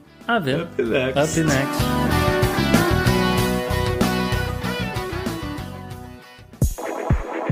I'm a scientist as a woman in science. To be scientist. A ciência é delas. E na coluna das ciências dessa semana, a Estrela retorna. Ela vai falar um pouquinho sobre depressão e como a mídia deu uma deturpada ou passou informações um pouco equivocadas, né, que gerou aí muito bafafá nas redes, etc, muita coisa envolvendo serotonina. Então, esclarece, Estrela. Diga para mim que eu não preciso malhar. Olá, ouvintes do Podnext. Meu nome é Estrela, eu sou formada em Química E hoje eu queria falar com vocês de mais um artigo que saiu recentemente e que a mídia deturpou bastante as informações. E no meu ponto de vista, isso é especialmente grave dessa vez porque se trata de uma doença que pode ser muito grave, que é a depressão. E como estamos no Setembro Amarelo, eu acho que é importante a gente falar melhor sobre o que de fato saiu no artigo, das evidências científicas e como isso foi reportado pela mídia e quais os problemas que ela pode causar com essa desinformação. O artigo que saiu na Molecular Psychiatry no final de julho é sobre a teoria da deficiência de serotonina como causa da depressão, uma revisão sistemática das evidências. Acho legal a gente começar falando sobre o que é uma revisão sistemática, então não é que surgiu um novo artigo, um novo estudo sobre isso, mas sim a revisão sistemática pega vários artigos sobre o assunto e verifica quais são as coisas em comum ali para tentar chegar a uma conclusão de fato sobre o que está acontecendo. Então, normalmente a revisão sistemática tem um, uma pergunta, que é essa da teoria da serotonina como causa da depressão. E nesse artigo eles viram vários outros artigos sobre esse assunto para chegar a essa conclusão de que não, a falta de serotonina não é a causa da depressão. Eu acho que é bastante comum, a gente já deve ter ouvido falar isso, de que as pessoas que têm depressão é por causa de um desequilíbrio químico que você tem no cérebro, que você tem baixa de serotonina. Essa hipótese normalmente era dada quando o paciente ia tomar um antidepressivo, então era falado que ah, você tem um desequilíbrio no cérebro, então por isso que é importante você tomar esse antidepressivo que vai fazer você ter mais serotonina no seu cérebro e vai diminuir os sintomas da depressão. Mas apesar dessa explicação biológica ser importante ali para o paciente que está recebendo, porque normalmente pacientes com depressão eles se sentem bastante culpados pelas coisas que eles não têm controle, então isso dava uma afastada nesse sentimento que, ah não, ok, é uma coisa biológica, eu vou tomar esse remédio e vai melhorar. Só deixando claro que o antidepressivo funciona, só que não era exatamente por esse motivo. Inclusive, acidentalmente descobriu-se que os antidepressivos eram eficazes contra a depressão e em seguida assumiu-se que a depressão era causada pela ação oposta do antidepressivo. Então, se o antidepressivo aumenta a função da serotonina, logo a depressão deve ser um distúrbio de baixa serotonina. Eu fui descobrindo que o antidepressivo funcionava contra a depressão, que se chegou nessa conclusão, fazendo esse caminho inverso, de que como os antidepressivos fariam os neurônios aumentarem a quantidade de neurotransmissores, isso ia melhorar a comunicação entre eles. Logo, a depressão era por causa da falta desses neurotransmissores como a serotonina, também tem a noradrenalina, dopamina,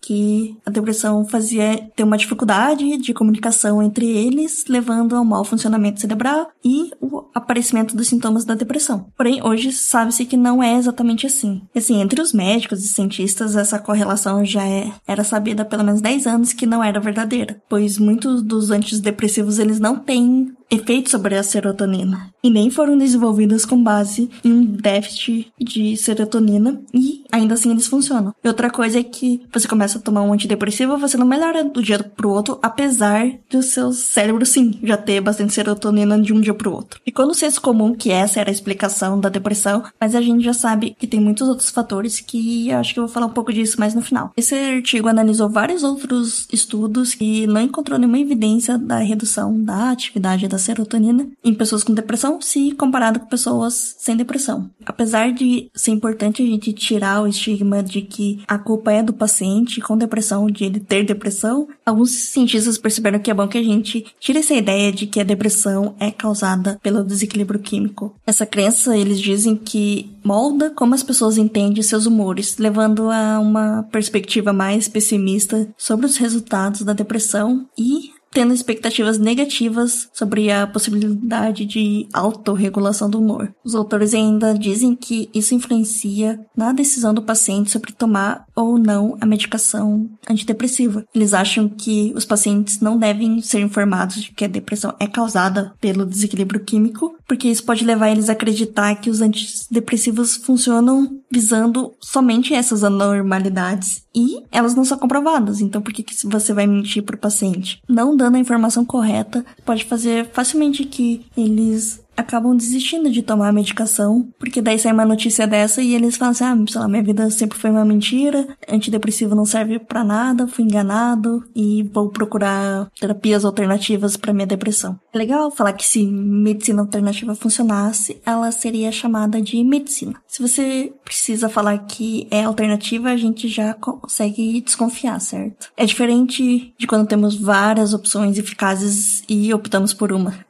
Tipo, ninguém disse que tomar dipirona para dor de cabeça e não paracetamol é uma medicina alternativa, porque porque as duas têm evidências científicas que funcionam. Então a gente não precisa chamar de alternativa. É muito tentador você tentar achar outros meios mais fáceis de fazer alguma coisa do que realmente ir pelas evidências científicas. Então agora eu queria falar com vocês sobre vários artigos que mostram que sim, os antidepressivos funcionam para depressão, mesmo que não seja aquela explicação da serotonina. Antidepressivos funcionam em salvar tipo vidas e melhorar os sintomas da depressão. Eu vou deixar inclusive no episódio o link desses estudos comprovando a eficácia dos antidepressivos. Então, o primeiro é uma revisão sistemática de 2018 que pegou mais de 522 estudos, incluindo mais de 100 mil pacientes, e descobriu que todos os antidepressivos foram mais eficazes do que você usar placebo em adulto com transtorno depressivo. Em outro estudo, que eles chamaram de mega-análise de 2017, descobriu que pacientes que tomaram antidepressivos baseados na serotonina relataram uma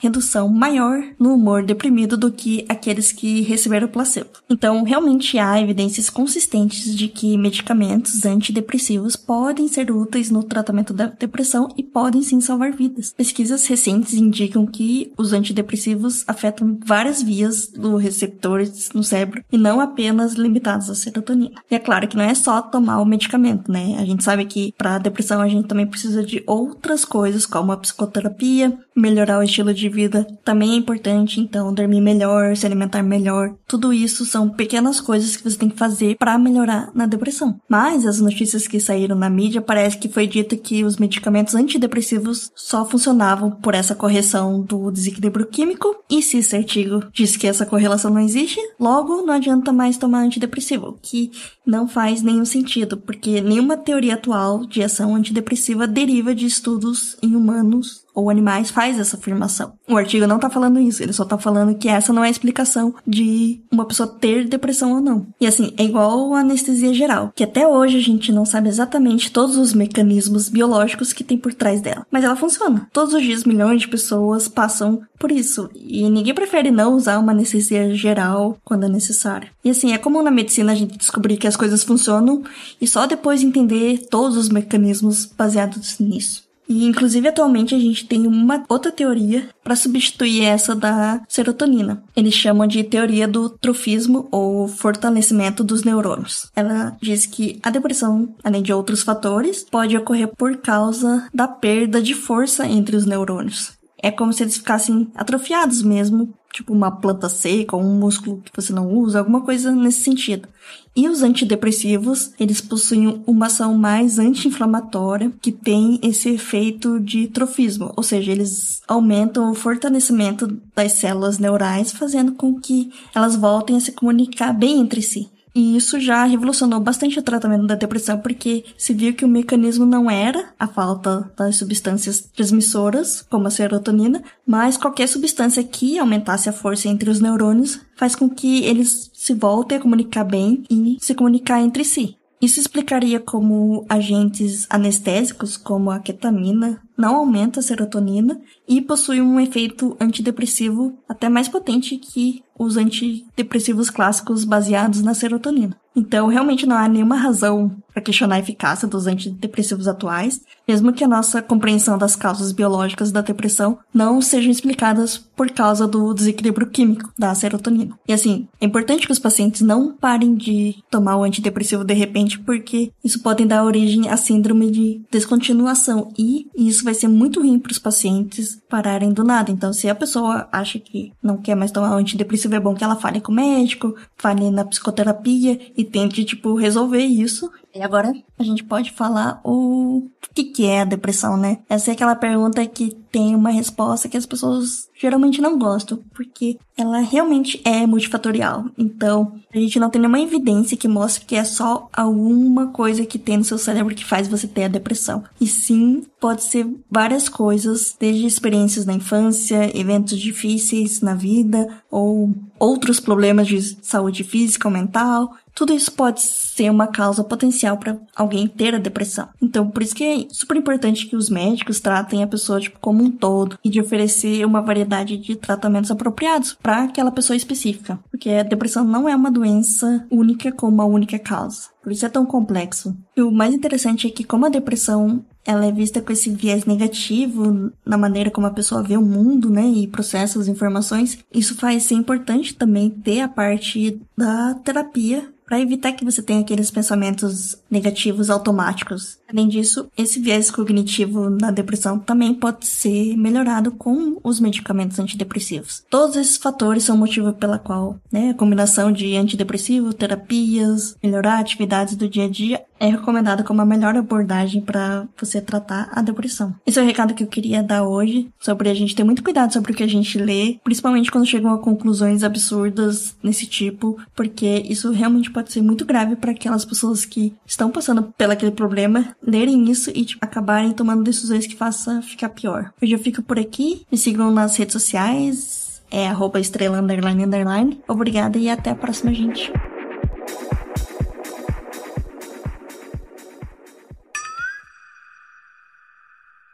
Há uma questão que há muito tempo me incomoda. Qual será a vantagem de se ter uma ou duas corcovas? O que iremos formular é somente um questionário. Qual diferença haverá entre o dromedário e o camelo? E entre o camelo e o dromedário? E o que que temos aí de bizarro essa semana, Gustavo? Você tem muita coisa, mas o que você escolheu? Tem duas notícias, as duas do Nevada, mas é rapidinho, JP. A primeira coisa que eu preciso saber é se você gosta do In n Out. Você já comeu lá? Cara, sabe que eu nunca comi no In Eu já comi no Jack in the Box. Tá. Mas no In Out não.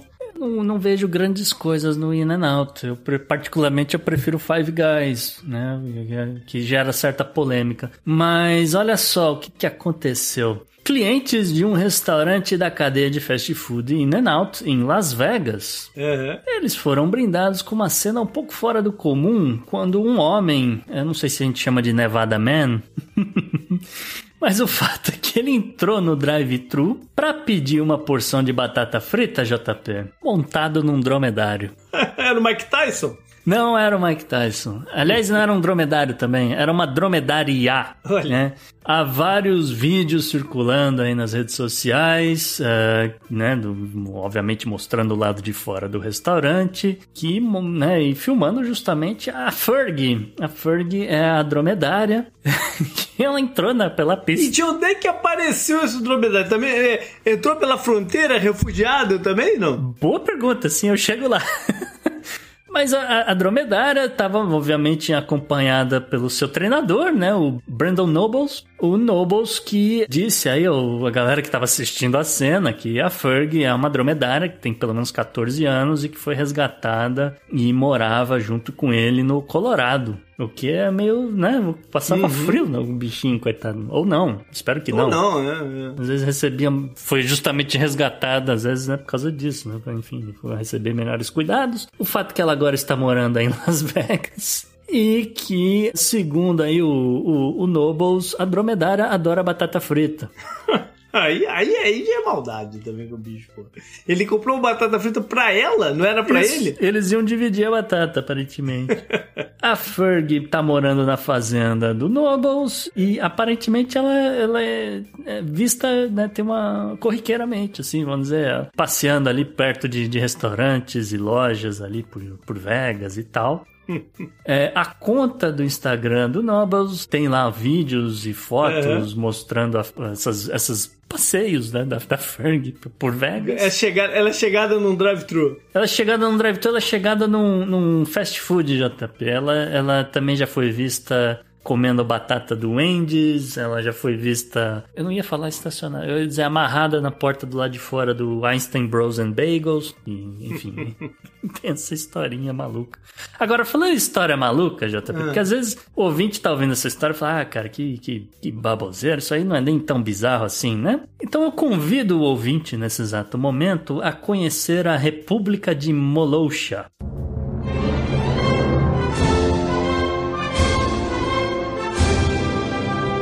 Conta oficial no Twitter é arroba M-O-L-O-S-S-I-A, Molosha. E o que, que é isso? É no Nevada também? É no Nevada, JP. Olha só, tem um país dentro dos Estados Unidos, olha que absurdo. É uma propriedade, uma propriedade de um pouco mais de 4 mil metros quadrados. Grandinho. É razoável, né? E é uma auto-intitulada república com um auto-intitulado ditador é, chamado Kevin Baum. E qual é a população? Conta qual é a população? Quantas pessoas? A população, se não me engano, não, não chega a 10 pessoas, mas o, o Kevin Baum, é, ele, vai, ele realmente fundou ali uma república. Ditador de 10 pessoas é bom. É ótimo, é. Ô, mas calma que eu te conto a história. Tem muito ditador de 10 pessoas. Umas famílias grandes assim, com um pai bem autoritário. Ah, não deixa É, de ser. não deixa de ser. É, mas para provar que é uma república, de fato, Molosha tem uma moeda, né, a moeda chamada Valora, e o, o valor do Valora é atrelado ao preço da massa pronta de biscoitos, cookies. Ela, eles têm um sistema de medida próprio chamado Coquintes. E o Coquintes baseia distâncias no tamanho da palma da mão do, do Kevin Baum. E ah, para fins de volume, eles se baseiam ah, numa lata de Pepsi, obviamente que importada dos Estados Unidos. o fuso horário do país é 39 minutos à frente do Pacific Time, né, que é o, o horário da, da costa oeste. Ah, e não se meta besta com a República de, de Molosha, JP, porque eles têm uma marinha. Pô, no Nevada ele tem uma marinha? Exato, né, É, marinha? é- é na, é na margem do rio, do, do- é na base do- da represa do Hoover Dam? Não, não, é perto do. É pro lado do, do Lake Tahoe, salvo engano. Ah, tá. Então, obviamente, Nevada não tem saída para o mar, mas a marinha, oficialmente, a marinha de Molosha, tem dois caiaques. Segundo o, ditador Kevin Baum, a Molosha está em guerra com a Alemanha Oriental, que nunca assinou um tratado de rendição ao país. E o país também participa ativamente de guerras de memes pelas redes sociais. E quando eles vão aos Estados Unidos, eles precisam de visto? Boa pergunta. Eu imagino que sim, ou então vai ver que deve ter algum programa desses aí, DACA, alguma coisa que eles se beneficiam aí. de- Essa foto aqui é de lá? É de lá, tem essa Olha bandeira, tem a bandeira e tudo. azul, branco e verde. Isso. Ele Aí, tem a a guarita aqui de imigração ali, aqui, é, tem uma guarita de imigração aqui. Guarita de imigração, ponto de ônibus. Enfim, Que maravilha. É, vai para vamos botar isso tudo nas redes sociais depois pra galera conhecer essa gloriosa república de Molosha. Duvido que algum outro podcast de geopolítica tenha falado desse país, Ju. Não, não, não. A ONU, a ONU, a gente vai estar falando antes da ONU reconhecer. Exatamente. Up next. Up next.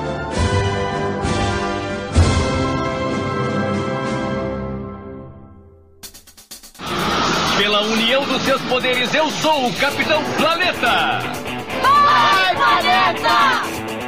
E hoje no meio ambiente temos baleias. Mais uma vez com uma nota triste. É, mais uma vez o mesmo assunto, praticamente, viu, JP? Porque, olha, quase 500 baleia-piloto morreram depois de encalharem na- em pelo menos duas praias no remoto arquipélago de Chatham, na Nova Zelândia. Essa foi uma das maiores tragédias desse tipo já registradas no mundo. O incidente aconteceu na Baía de Walhir, ah, no- na ilha de Pitt, a segunda maior ilha da- da- desse arquipélago. E ah, que, que né, como eu falei, é remoto, ele fica a cerca de 890 quilômetros a leste da, de Christchurch, né, a ilha do sul da Nova Zelândia. Olha isso, cara. Vou, pode até fazer uma comparação de distância com aquela que você falou lá pra chegar, galera chegar na Itália. Essa aqui é muito mais distante, né? Mas muito mais distante. Né? É muito mais longe e, e, pô, é território dos caras, né? É. Essa Pitt Island, ela é, a- é uma ilha habitada mais remota, né, da Nova Zelândia, por razões óbvias. Tem cerca de 40 pessoas vivendo lá, Mais que na Molócia. que é mais do que na Molosha, com certeza. E ah, inclui aí também um, nesse meio um guarda florestal aí do Departamento de Conservação que ah, encontrou as baleias e falou: Eu não tenho a menor condição de fazer um resgate de 500 baleias sozinho. E provavelmente quando vocês chegarem aqui não vai dar tempo de salvar nenhuma. Né? E foi mais ou menos o que aconteceu. Esse incidente ele aconteceu, na verdade, três dias depois que mais 240 baleias piloto acabaram encalhando na outra ilha, na outra ilha vizinha né, nesse arquipélago. As baleias que sobreviveram acabaram tendo que ser sacrificadas né, pela equipe de treinamento, mas essa equipe é treinada para né, sacrificar sem causar né, sofrimento ao animal. E essa pergunta é, sempre aparece aqui, pô, mas o que, que você faz então, né?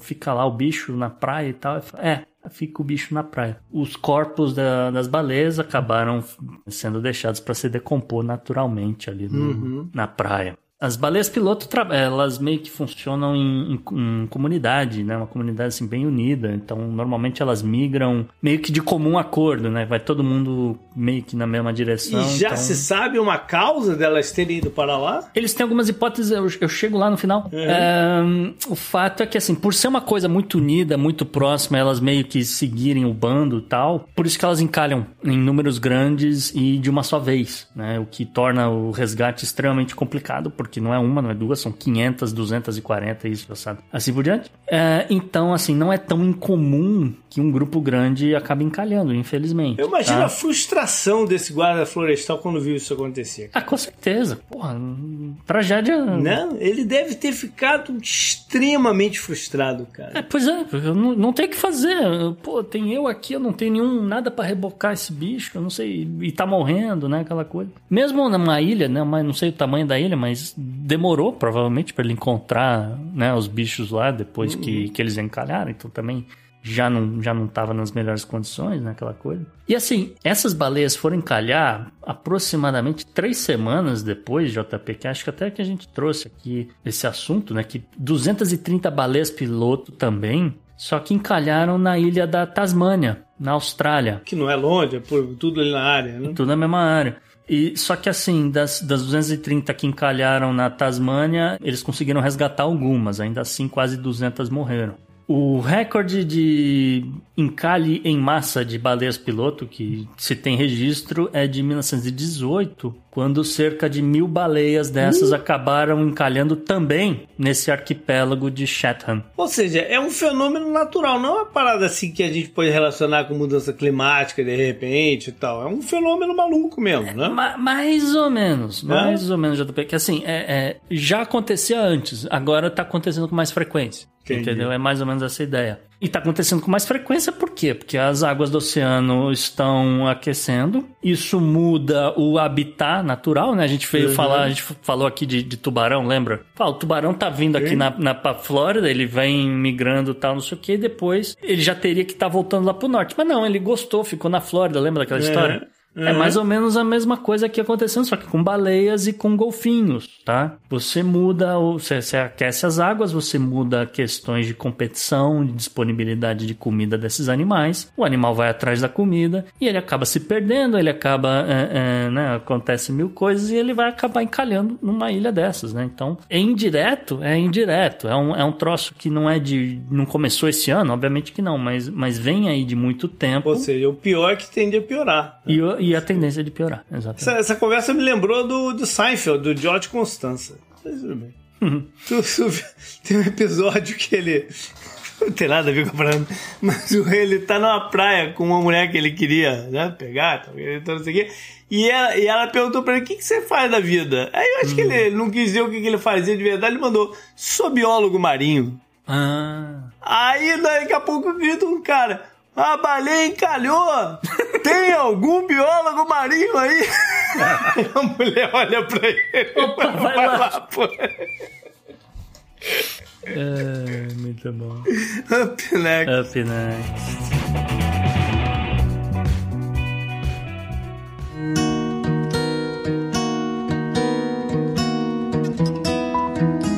Vamos pro obituário. Quais foram as baixas aí dessa semana? É, tem um, tem um obituário recheado hoje, JP, olha só. Ah, faleceu a, a dama Angela Lansbury. É, dama porque, né, você recebe o, o knighthood, né, você se torna cavaleiro da rainha da Inglaterra, as mulheres se tornam damas, né, então ela morreu pacificamente durante o sono, isso há cinco dias de completar 97 anos, né, a informação partiu dos filhos em comunicado no mesmo dia de hoje. Um, a atriz é conhecida pelo papel de detetive Jessica Fletcher na seriado britânico Murder She Wrote. Ah, sei qual é. Sei qual Famosíssimo, é. né? Famosíssimo. É, não, lá, lá, lá no Reino Unido isso foi um grande, uma grande, um grande Sim, seriado. é um fenômeno aí ah, da década de 80. Tem quotes, né? Tem referências até hoje que o pessoal usa e né? Acho que tinha até uma atração da Disney que tinha uma parada dessa de Murder She É, Wrote. Acho que tinha uma parada Há muito mesmo, tempo né? atrás, É. muito tempo atrás. É. Faleceu também, olha só, outra lenda. A atriz Eileen Ryan morreu aí aos 94 anos, também em casa, em Malibu. Na Califórnia. Isso é informação do porta-voz da família. Ela completaria 95 anos agora, dia 16. Caramba. Tá, tá complicado. É, é. Quem abriu essa porteira aí foi a Betty White, né? Que morreu É, um pouquinho eu antes acho da sim, festa viu? de 100 anos. Dessa galera de assim, 90 né? e poucos anos, É, eu acho. é. sim. É porque, é, né, muita gente se perguntando quem é Eileen Ryan, né? Eileen Ryan é, era simplesmente a mãe do Champagne, do Chris Payne, que morreu em 2006 Uhum. aos 40 anos, e do músico Michael Penn. Né? A família Penn é Sim, mas ela também foi talentosa. atriz, né? Ela, também foi atriz, é, obviamente, é. mas assim, a- ela também é simples- a Aham. mãe, da, né, matriarca aí dessa família. Também foi casada com o ator e diretor Leo Penn, né, daí que Uhum. vem o sobrenome dos filhos. É um E foi sogra que- da Madonna, então. Foi aí. sogra da Madonna, né? Um casamento aí que durou 40, 40 anos e tal. Então é uma lenda aí de, de Hollywood, Uhum. etc. Mas não parou por aí, né? Agora vai pro Brasil. Agora vamos pro Brasil. Tem, tem dois falecimentos aqui, JP. O primeiro, uma tragédia no interior aí de São Paulo. Faleceu a Edna Tralli, 74 anos. Ah, eu vi isso, o pessoal ontem falando no Twitter. Foi. Ela acidente é mãe do, do, do, do, do, Do jornalista, né? Do. César Tralli. Isso. E também faleceu a Mário César Camargo, 75 anos, ator, obviamente, participou de um monte de produções de sucesso no Brasil, então Terra Novela, Nossa, é, Chocolate com Pimenta, Insensato Coração, mais recentemente Super Max. Supermax é novela também? É, aparentemente, eu não sei do que se Ah. trata, eu não acompanho nada no Brasil há muito tempo. Tá bom. Up next. Up next.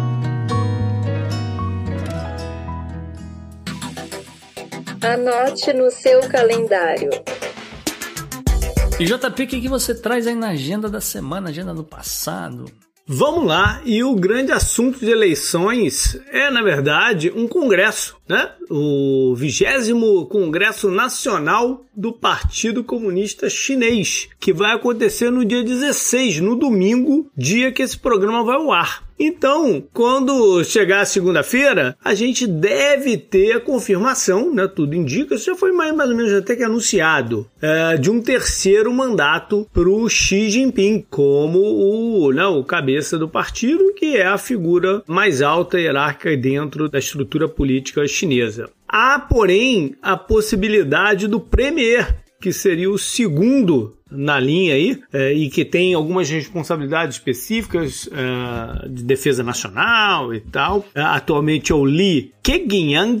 Ele está no cargo desde 2013 e ele é possível que ele vai ser substituído nesse Congresso. Para esse terceiro mandato, o Xi vai continuar a ter uh, alguns desafios pela frente, né? Essa esse cabo de guerra que está acontecendo na Ucrânia, em que a China é, né, é, tá ativamente é, colaborando com a Rússia e tal, tornou-se uma parceria aí meio uh, inesperada, mas enfim, ele deve né, ter, que, ter que fazer decisões difíceis aí para a continuidade do processo e a grande questão que é Taiwan cada vez mais toma corpo. Então, além disso, ele vai ter alguns desafios internos também, né? De manter a economia crescente, sistema financeiro né? rodando direitinho. Tem, tem, tem vários desafios aí para esse terceiro mandato do Xi. Vamos lá então para a agenda histórica. Começo com outubro 18, 1469. A gente está, até quem está acompanhando também House of Dragons e tal, vê muita história de casamento, acordos e tal. Mas nesse dia rolou um casamento que de fato teve repercussão geopolítica na Europa. E eu estou falando de Ferdinando de Aragão casando com Isabel de Castilho. E a união dessas províncias eh, espanholas concentrou a força né? E eles conseguiram anexar ainda algumas outras, outras regiões, deixando a Espanha com uma cara de país mesmo, né? naquele, naquele momento. E a Espanha vinha num crescente é, de prestígio é, europeu e tal. Eles tinham já reconquistado Granada dos mouros. Dentro desse período, eles reconquistaram, na verdade, e conseguiram fazer os judeus espanhóis se converterem nessa parte religiosa, né, que é importante do período, até para relações com o papado, com outros lugares. Foi nessa, nessa fase também, em 1492, que eles financiaram as viagens de Cristóvão Colombo. E aí a Espanha vai se tornar também um reino intercontinental. Vamos lá para o dia 19 agora, 19 de outubro, e eu vou para 1789. De volta e meia traz aqui alguma coisa sobre o legislativo americano, né? A Suprema Corte e tal. E nesse dia, John Jay, que foi um dos. Uh, que eles chamam de Founding Fathers, né? Um dos caras da, da construção dos Estados Unidos, do Congresso, primeiro Congresso e tal. Ele é nomeado, né? Juramentado como o primeiro chefe de justiça da Suprema Corte americana. Pela, ele é o, ele é foi a primeira pessoa a ocupar esse cargo pouco depois né, da independência. Vamos então para o dia 20 de outubro de 1822. Rolou um outro congresso, mas aí um congresso internacional, foi o Congresso de Verona. E esse, esse congresso marcou a última vez que um o, o chamado quíntupla aliança, né, o, de cinco fortes aliados. Estamos falando aqui de Reino Unido, França, Prússia, Áustria e Rússia. Né? Os maiores players da Europa nesse, né, nessa fase. Estamos falando de 1822. Né? E eles tinham, eles vinham se reunindo, né? tiveram uma série de, de, de congressos como esse. O de Verona, na Itália, foi o último. Esses congressos começaram a acontecer pós né, Napoleão. Pela Rússia, quem, quem foi o representante foi o imperador, o Alexander I. Pela Áustria, o príncipe Metternich. Pela Prússia, o príncipe Hindenburg. Pela França, o Duque de Montmorency-Laval, que era o ministro das Relações Externas, e François de René de Chateaubriand. Olha aí, um nome que, que nos é familiar, né? Mas era um político e diplomata. E pelo Reino Unido, é, o Duque de, de Wellington. Ele, ele, substituiu um visconde que iria pro, pro Congresso, mas esse cara se suicidou nas vésperas da parada e o Duque de Wellington foi para lá. Algumas questões importantes que eles trataram de Itália, soberania da Itália. O norte da Itália nessa época era controlado pela Áustria, pelo Império Austríaco.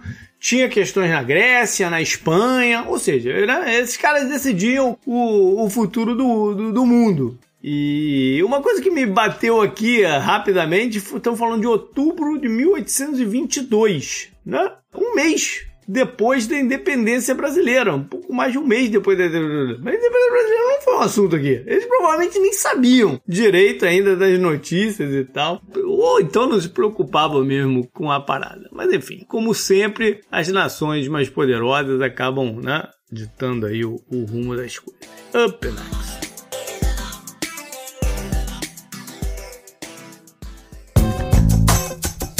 Esse eu recomendo para você. E abrindo o bloco da dica cultural, mais uma vez, mais uma pérola de Igor Gregório.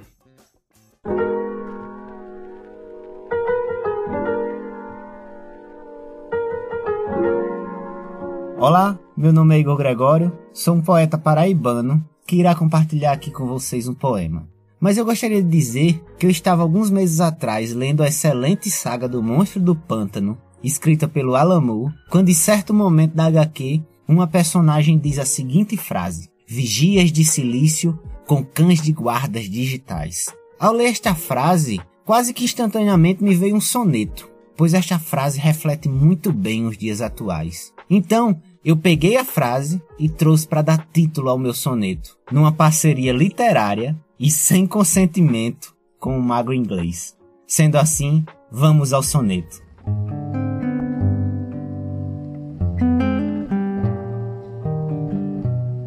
Vigias de silício com cães de guardas digitais. Desenham-te perfeito para um mundo onde reina a mais pura imperfeição. Influenciam-te buscando a devoção e o pensar sempre áspero e infecundo. Nesta terra de má reputação, de onde o fútil mediano é oriundo, o saber humano fica retundo, como um arco-íris na escuridão. Te enganam com curtidas e engajamentos, e teu real é pisado pela ânsia de uma vida onde reina a ignorância. Que futuro estará nestes inventos? O que é liberdade ante a ganância de ganhar e lucrar na ignorância? Para me seguir nas redes sociais, é só procurar Igor Gregório.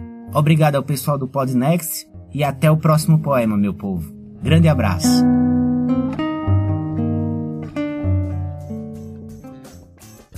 E JP, qual a sua dica? Olha aí, vou para mais um livro de fantasy, um dos meus gêneros preferidos. E eu me deparei com um livro bem diferente aqui do, de, dentro desse segmento. Hum, né? Tomei um vou, vou confessar que eu tomei um susto, que eu tava, pô, cheguei aqui na, na reta final, tava amarradão lendo e tal, não sei o quê. Hum. Aí falei, pô, será, né? A parada tá se aproximando do fim, tô, tô sentindo que falta muita coisa e tal. Será que é uma dessas trilogias aí e tal, não sei o quê? Aí fui dar um Google e vi que eu tava lendo o número, o livro número 1 um de 10. Eu falei, meu Deus do céu, no que que eu me meti agora, né? Mas enfim, o nome da. Não, nem sei qual o. No, no, no, quando é 10 livros que é, né? Trilogia 3. O 10 eu nem sei. Decalogia, sei lá. Que, que, é, acho que, é, é decalo, decalogia, sim. É, pode ser. É, se chama Shadows of the Apt. E o nome desse primeiro livro é Empire in Black and Gold. Ah. E aí vocês vão, vão entender por que, que é isso. O que, e o que, que tem de diferente, assim, né? Esse uhum. livro tem um, humanoides né? Se passa em outro planeta, é claro, com humanoides, mas não elfos, anões e tal, não. São humanoides derivados de insetos. Ah. Então tem a galera das formigas. Entendi. Tem a galera dos besouros. Tem a galera. Tem alguns tá? Não estão todos ainda, porque eu acho que os outros vão acabar aparecendo no longo 10 livros e tem que todos os outros depois. É, pois né? é. É. Não botaram tudo de uma vez. Mas tem a galera lá, e nesse primeiro livro, tem uma terra que é um pouco mais distante, fora do, do eixo ali principal econômico do negócio, que o pessoal não dava muita a, atenção e tal, mas essa, esse território todo ao longo dos últimos, sei lá, 20 anos, hum. foi conquistado pelos, tipo, Vespa, Wasps. Ah. Que se tornou um grande. Que na moita se tornou um grande império lá. Mas como ele não estava ameaçando o lado de cá, o pessoal ficava naquela, né? E tal, não sei o quê. E eles pagavam, eles compravam insumos e armas que o pessoal fabricava ali e tal, não sei o quê. Mas esses caras são imperialistas. E estavam com a visão de entrar no, no, nesse lugar. Então o livro se passa com o, com o pessoal de inteligência desses outros lugares tentando mostrar que vem merda aí. Entendi. Entendeu? Alertar, ó, vem merda aí. Os caras estão fazendo. E é muito bacana o negócio todo, cara. Muito uhum. bacana como foi escrito. O, o escritor é Adrian Tchaikovsky. Grande nome. Que é um cara que tem um background de zoologia e etimologia, trabalha, trabalhava com direito também e tal, psicologia, o cara, o cara, é um cara meio, meio doidão. Mas escreveu essa parada que eu achei muito. Tem nome até meio de, de, de músico, né? Tchaikovsky. Pois é. Um, um escritor é de fantasy, né?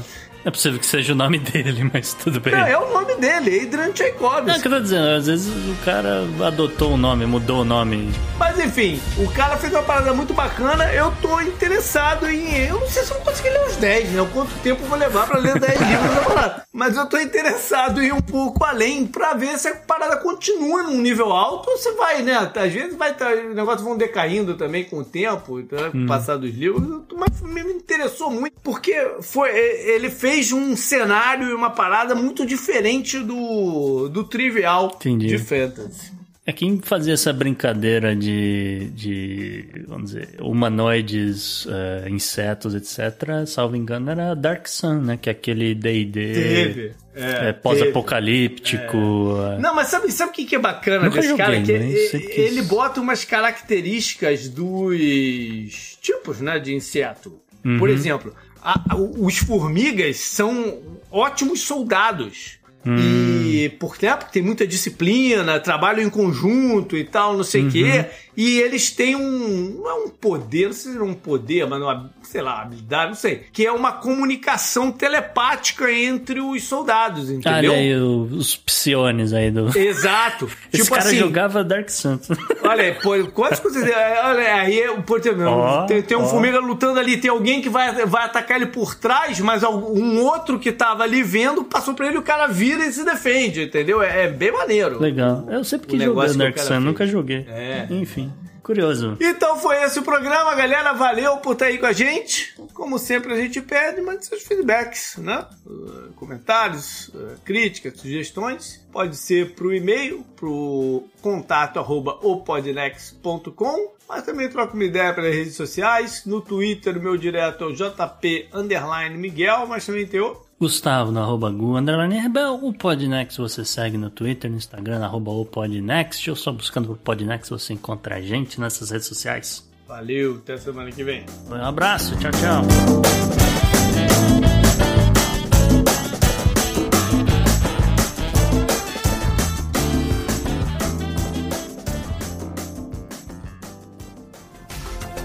Este episódio foi editado por Atelas, soluções em áudio para podcasts.